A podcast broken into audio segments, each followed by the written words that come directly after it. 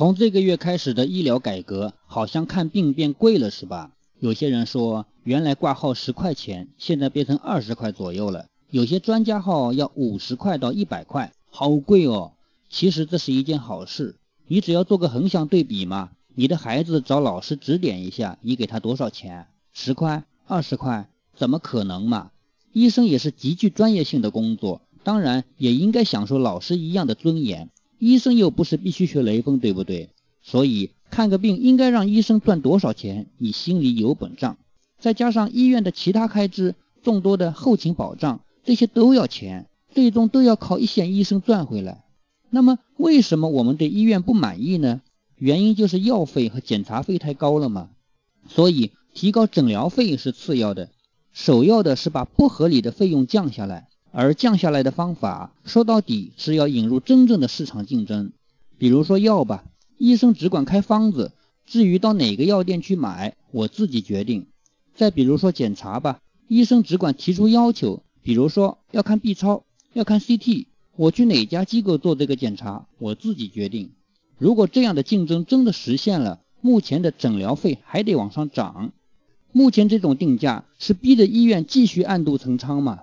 那么究竟是先涨诊疗费呢，还是先实施完善的市场化呢？猫哥的观点是，这两只脚都不能迈大了，步子大了扯着蛋嘛，只能小碎步的前进，两只脚轮流迈，而且都不能迈得太大。猫哥对这个是有乐观的。举一个别的例子吧，十几年前看一部电影的票价是多少？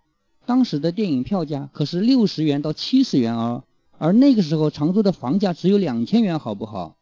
当时就有一位电影界的人对猫哥说：“电影肯定会降到一份盒饭的价格，在许多国家和地区都已经实现了。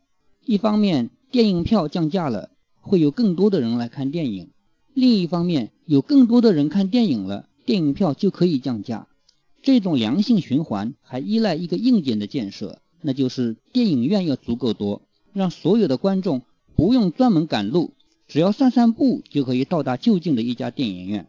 所以那位先知早在十几年前就预言常州市要有十几家电影院出来。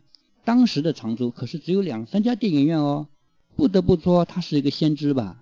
同时他也说了，究竟是先造大量的电影院呢，还是先降低电影价格呢？